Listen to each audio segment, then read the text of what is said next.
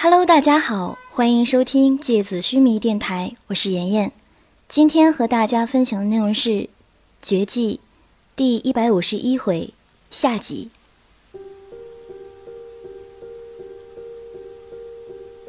如果把皇族所有的人看成构成湖面所有的点，那么他们彼此之间魂力确实有高低区别。但是，这个魂力差距如果放大到整个魂力池的浩瀚体量，再加上以几十年、上百年为一个单位的观察周期来说的话，你还是可以理解为魂力池的水面是平的，偶尔有一个翻起的水花，两秒钟之后，这个水花的生命结束了。它依然会回到湖面。对观察者来说，这个湖面永远都是平的。鬼山连泉看着认真的麒麟，耐心地解释道：“而永生天赋将人类肉体的存活期限提升到了一个非常可怕的时间。从永生天赋诞生以来，所有死去的永生王爵都是非正常死亡，和我们普通人说的非正常死亡不同。”他们的非正常死亡指的是被敌人在极短时间内造成了巨大而根本性的伤害导致的死亡。普通人所说的非正常死亡里包括的疾病啊、中毒啊、流血过多啊等，对他们来说是免疫的。所以，至今没有人知道永生天赋下的人究竟可以活多久。于是，时间这个前提被取消了。那么，溪流尔、天树幽花。以及所有曾经拥有永生天赋的皇族人，都成为了这个魂力池面那朵持续维持着翻起来的状态，永远不掉下去的浪花。你说，对观察者而言，看着能不刺眼吗？更何况，这朵浪花虽然缓慢，但是却持续不断的在升高。虽然慢，但总有一天会超过警戒线的。如果你是观察者的话，你会怎么想？我会想把这个池子挖宽挖深。麒麟摸摸脑袋，一副恍然大悟的样子。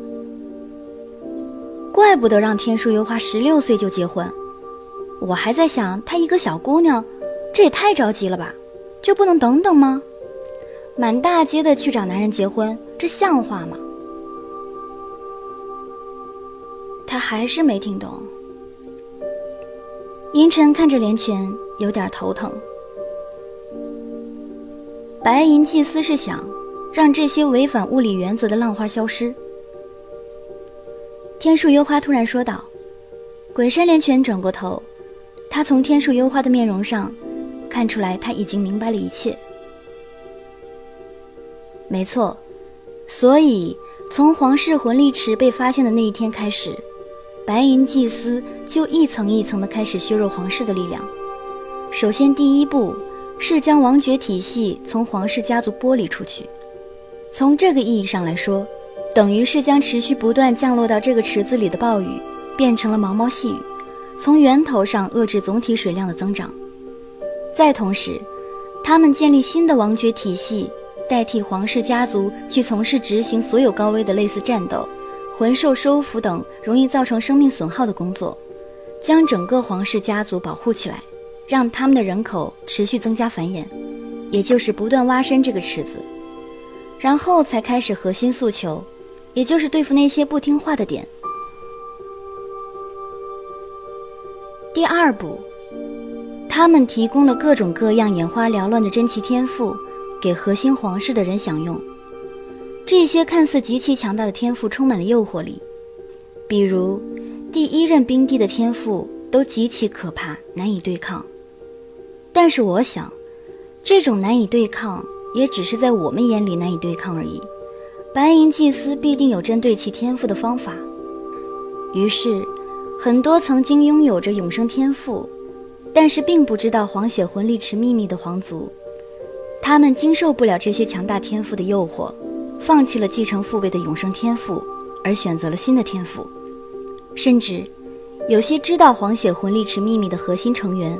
也抵挡不了这种诱惑，因为黄血魂力池看似极其强大，但是需要经过太漫长的时间累积，而且这种强大是共享的，是分摊的，不用等待就可以独占一种强大天赋的诱惑，让很多急躁的皇族也放弃了永生。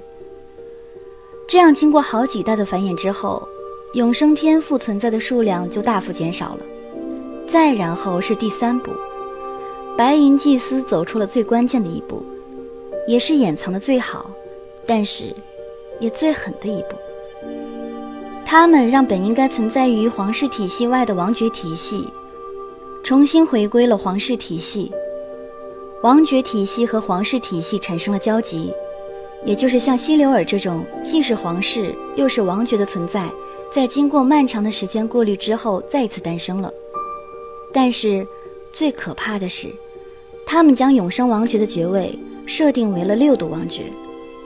在整个王爵体系中，高度王爵死亡，剩余王爵都可以往前顺位继承，而唯独永生王爵永远锁定为六度王爵。什么意思？他们的目的不是剥离吗？怎么又回归了？麒麟有点不明白，但是他明显看到天树幽花的面容变得有些苍白和虚弱，因为只有王爵死亡，使徒才能成为王爵。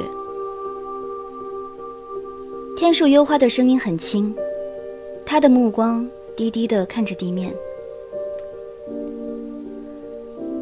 作为永生使徒的代价，就是，也许永远都成为不了王爵，因为只有王爵死亡，使徒才可以成为王爵。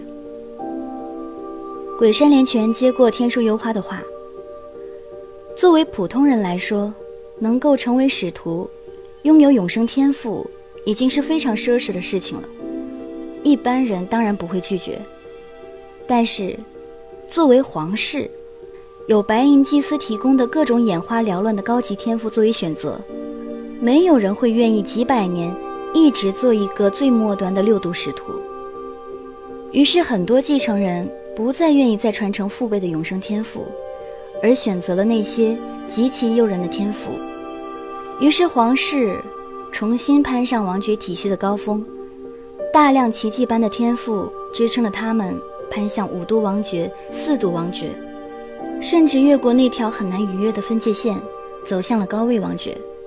所以，亚斯兰出现过一个非常诡异的时期：一度王爵到六度王爵全部重新被皇室垄断。因为此时，经过第一个阶段之后，整个魂力池的暴雨已经停止，水位的增长已经放慢，所以白银祭司根本不介意掀起几朵看起来高的刺眼的浪花。因为浪花翻涌的再高，几秒钟后就会跌落回水面。作为观察者的白银祭司，他们拥有千万年的寿命，因此，对于他们几十年、一百年的回眸来说，湖面几乎已经算是风平浪静了。于是，白银祭司抓住人性贪婪的弱点，让永生天赋在皇室家族里面，从无数个不停沸腾上涨的浪花，变成了唯二两个孤零零的点。永生王爵和永生使徒，变成了一潭死水里两朵孤独的浪花。它们缓慢但持续地上升着。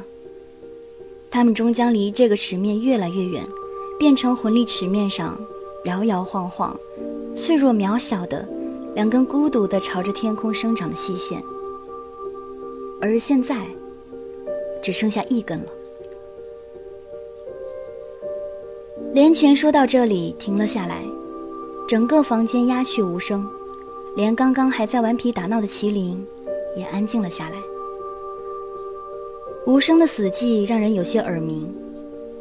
连泉的声音很美，很好听，但是麒麟却像是随着他的声音，看见了一幅最残忍的画卷，如同有人在他面前摊开了一张浸泡满了鲜血的旗帜。旗帜织锦，锦绣华丽无比。然而，早已千疮百孔，残破断裂。一整个家族的命运被无情地操纵着，不知情的，甚至知情的，都义无反顾地投身这场血腥的洗礼，成为这场无声杀戮中的其中部分。